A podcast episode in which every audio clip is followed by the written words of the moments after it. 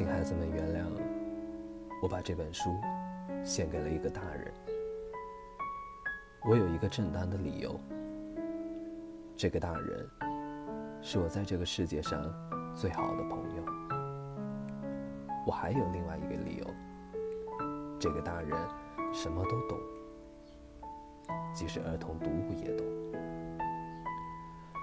我还有第三个理由，这个大人住在法国，他在那里忍冻挨饿，他很需要有人安慰。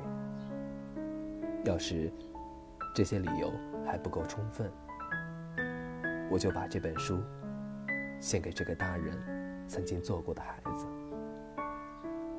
每个大人都是从孩子开始的。然而，记得这事的又有几个呢？因此，我把我的献词改为：献给还是小男孩时的你。